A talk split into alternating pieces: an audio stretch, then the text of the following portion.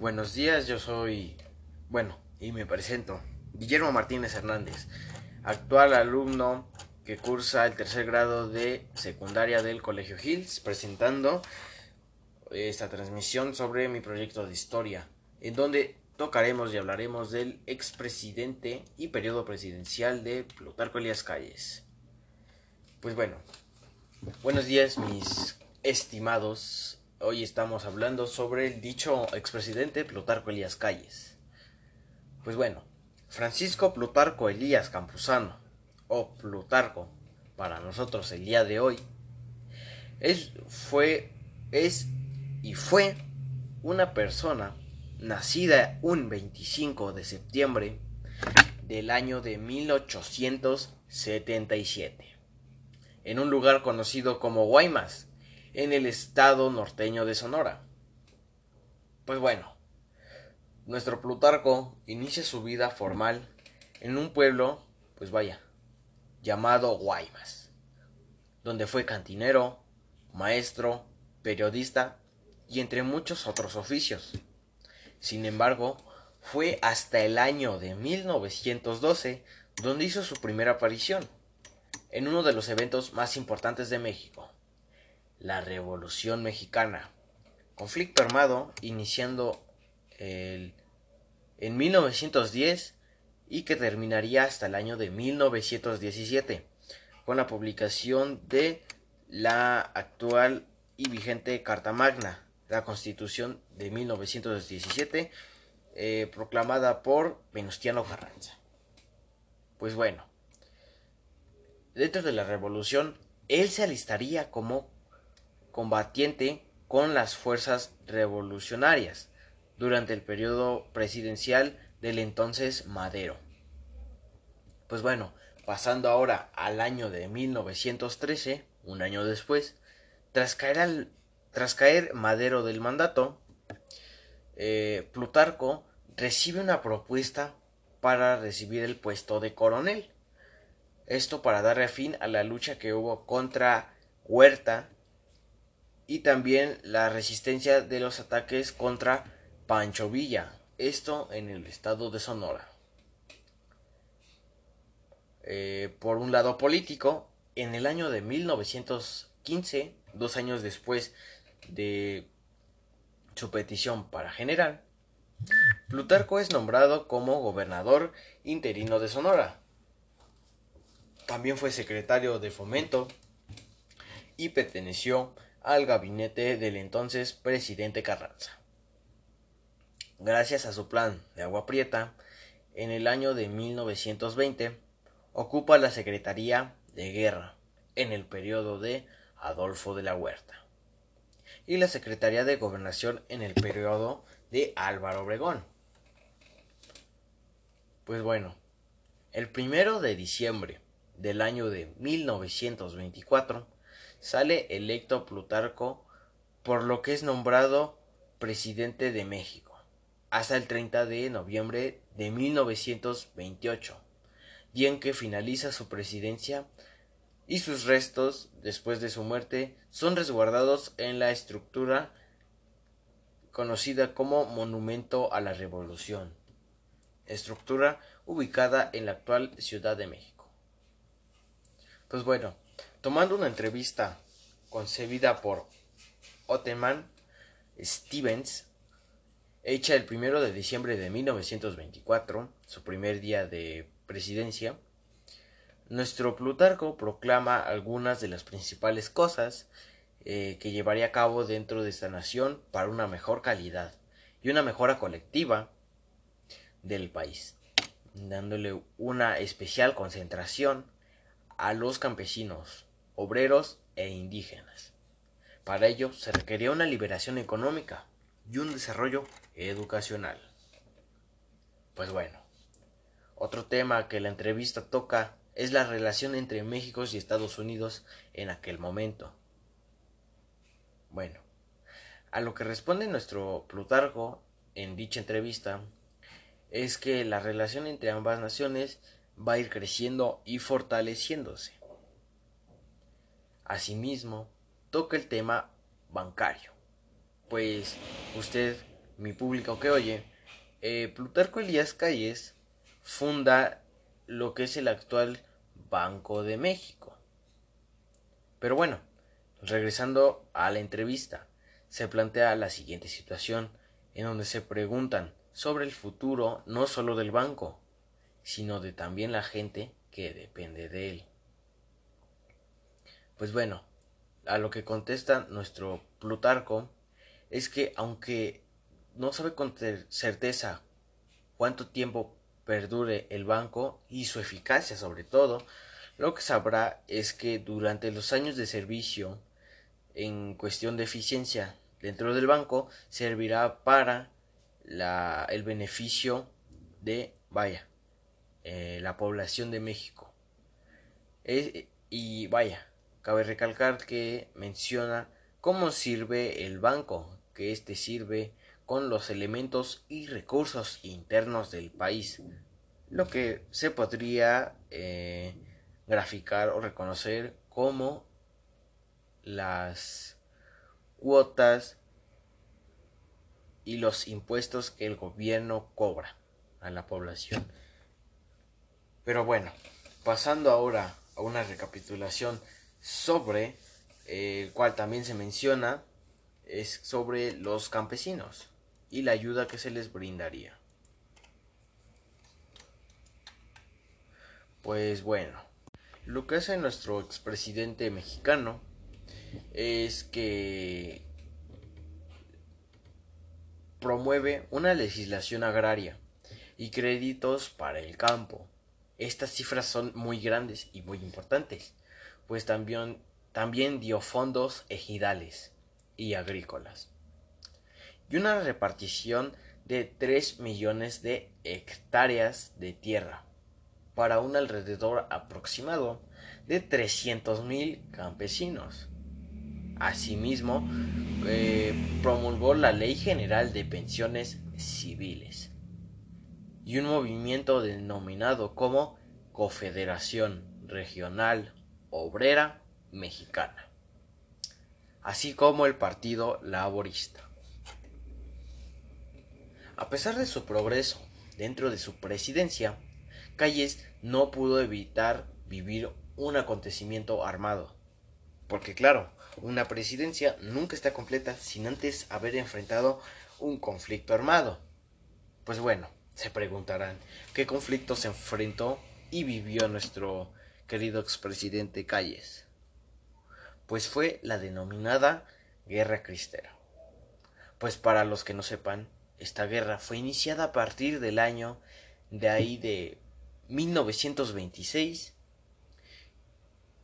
y termina dicha guerra en el año de 1929, cuyos combatientes principales fueron en su mayoría el gobierno de Plutarco contra las milicias laicas de ese periodo, presbíteros e incluso contó con una intervención de la Santa Sede.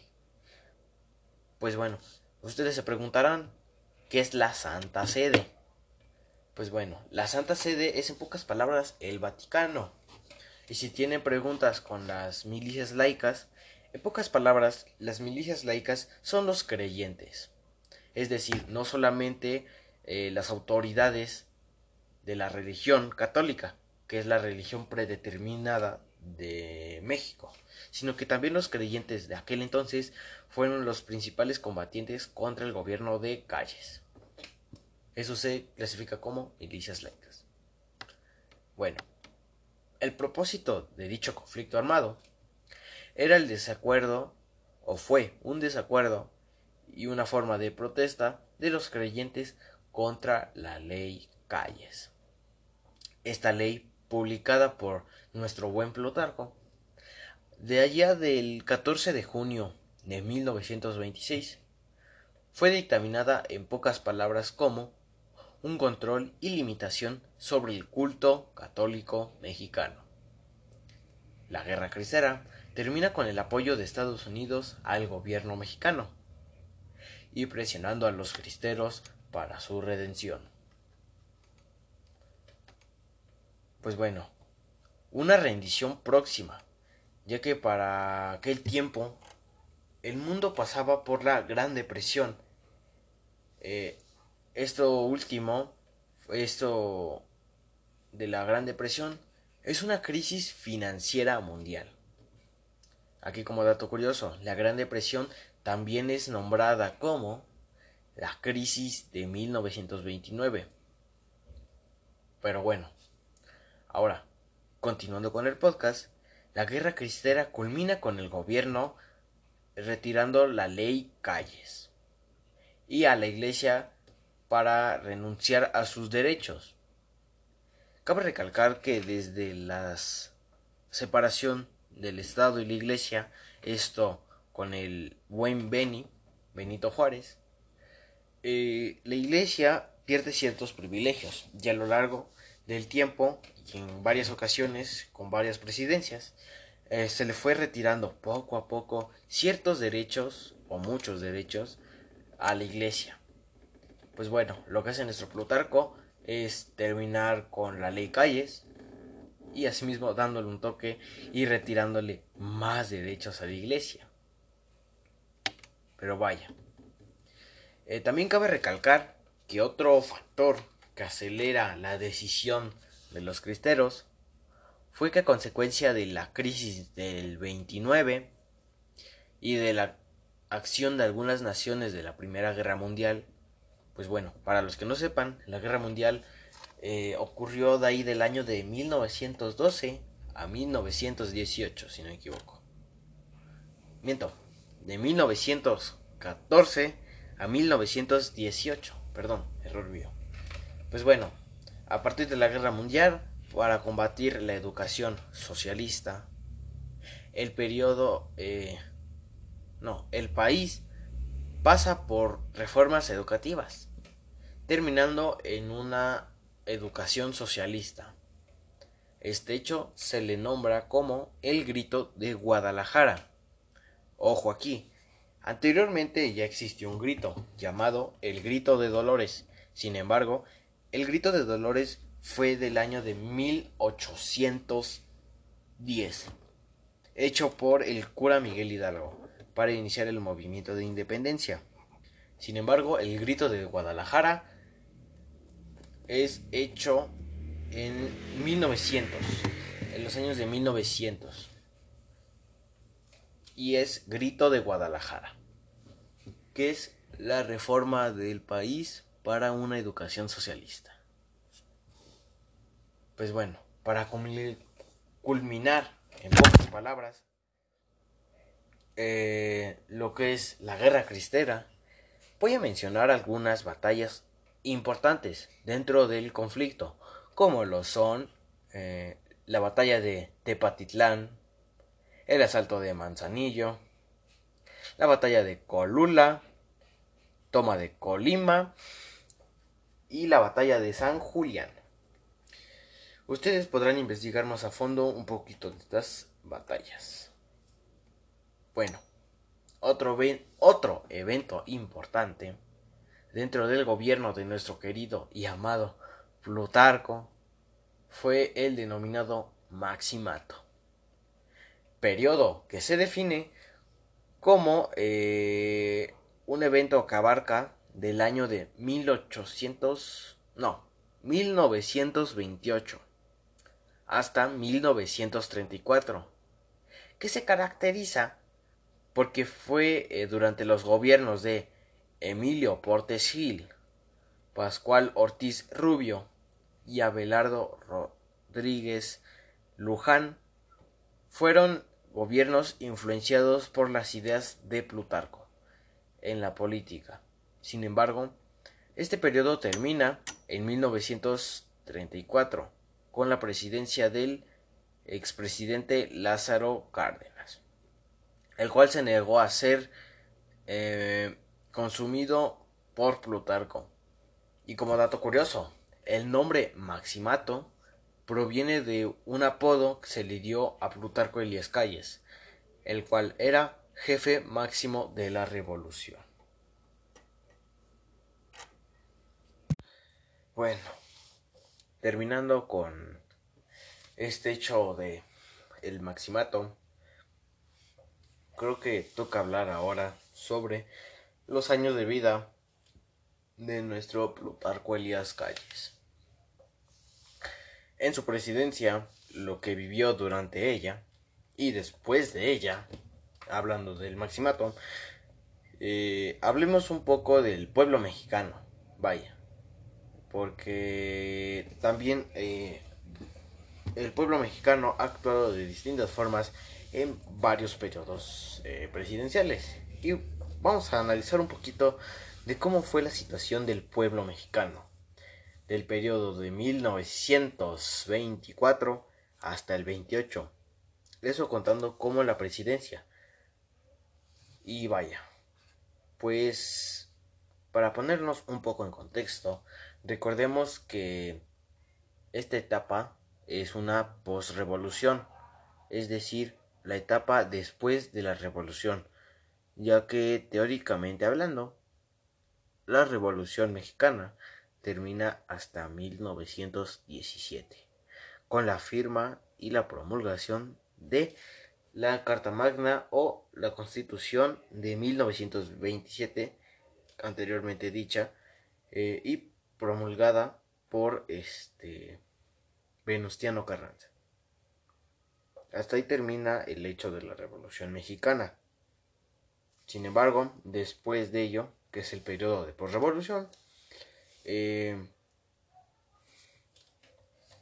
eh, por lógica, eh, creo que el evento o lo que estaba en boca de todos era, vaya, la revolución mexicana, los hechos violentos para tener este conflicto.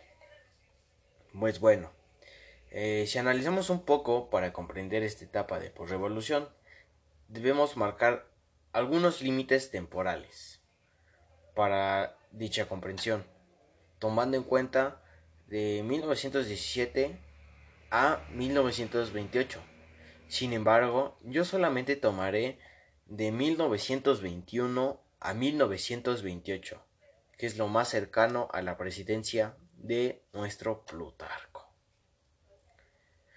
Bueno, esto empieza con la idea de la reconstrucción de la nación debido a la destrucción producida por la revolución, siendo una idea compartida por Venustiano Carranza, Adolfo de la Huerta y pues vaya, nuestro Plutarco.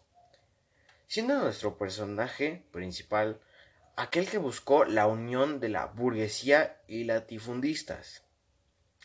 Cabe resaltar que los latifundistas son en pocas palabras las personas de los campesinos.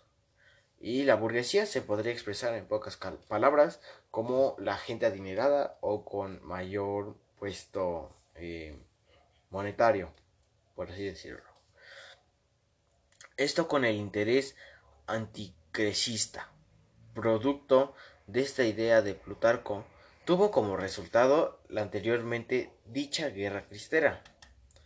Asimismo, como dato curioso, en esta presidencia se formó las bases de la ideología nacionalista.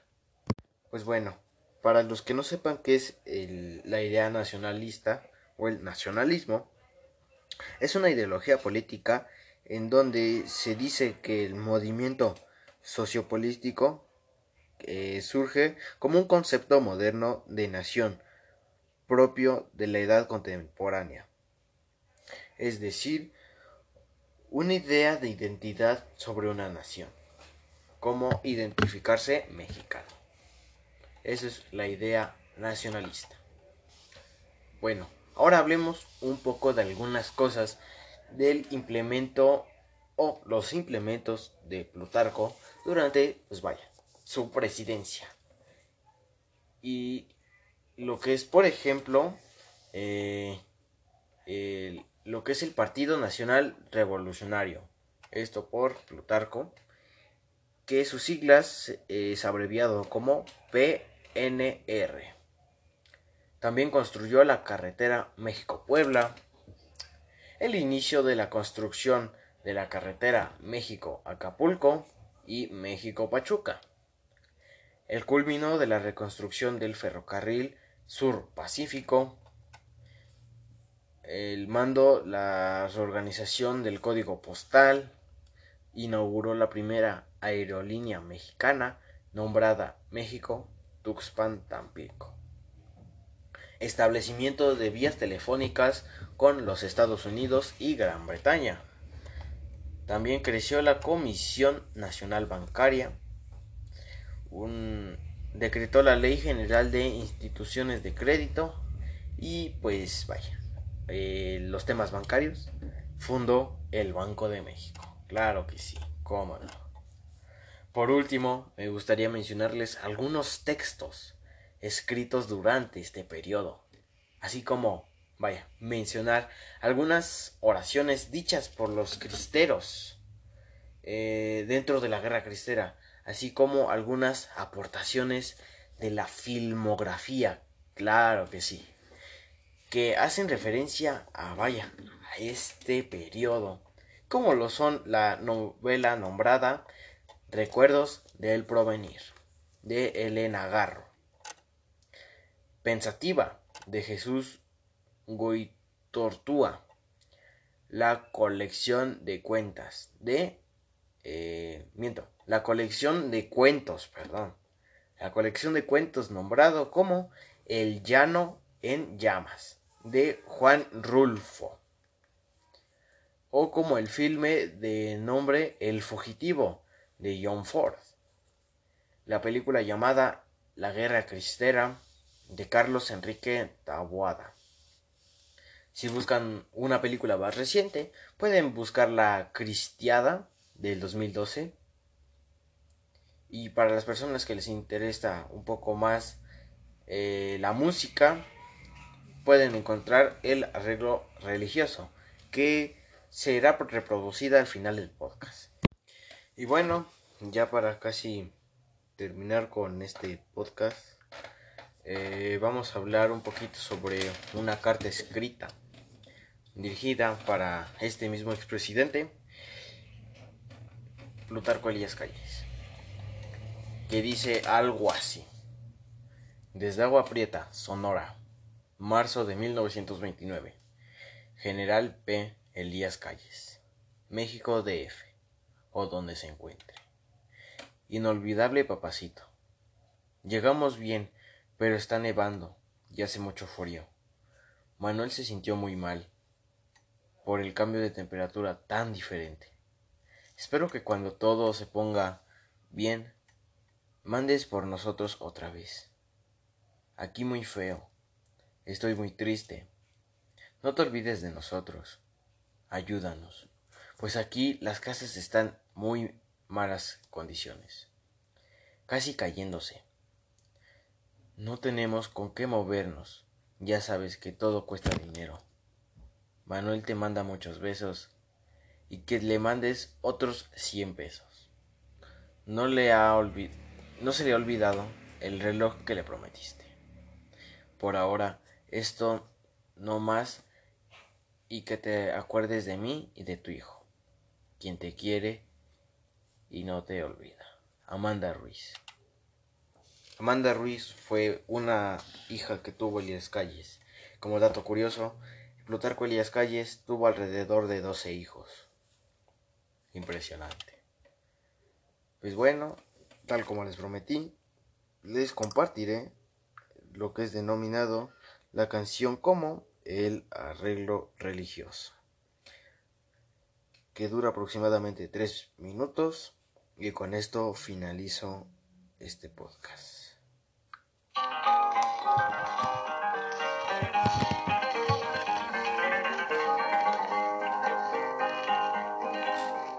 Esta es la historia, señores, del problema religioso que por la arreglara pacifista y generoso. Tras muchos días amargos en que no hubo religión, se han abierto las iglesias y cesó la rebelión. Ya no hay tiros ni trancazos, toditito está arreglado. iglesia y el Estado.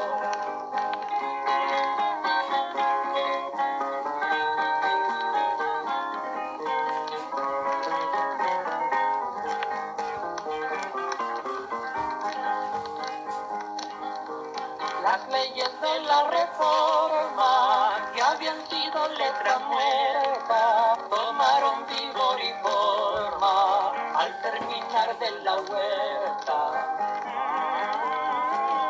Como consecuencia una cruel persecución. Y no hubo libre conciencia ya ni en la constitución. Vino como consecuencia una cruel persecución. Y no hubo libre conciencia ya ni en la constitución.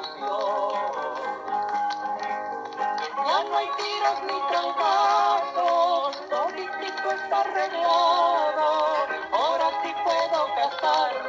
por la iglesia y el mercado.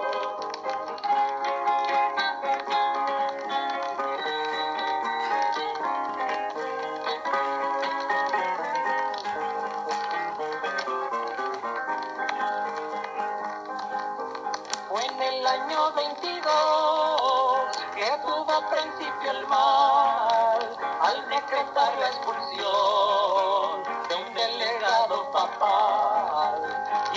Y en el año 26 floreció la intransigencia al declararse la guerra a la fe de la conciencia. Ya no hay tiros ni cantar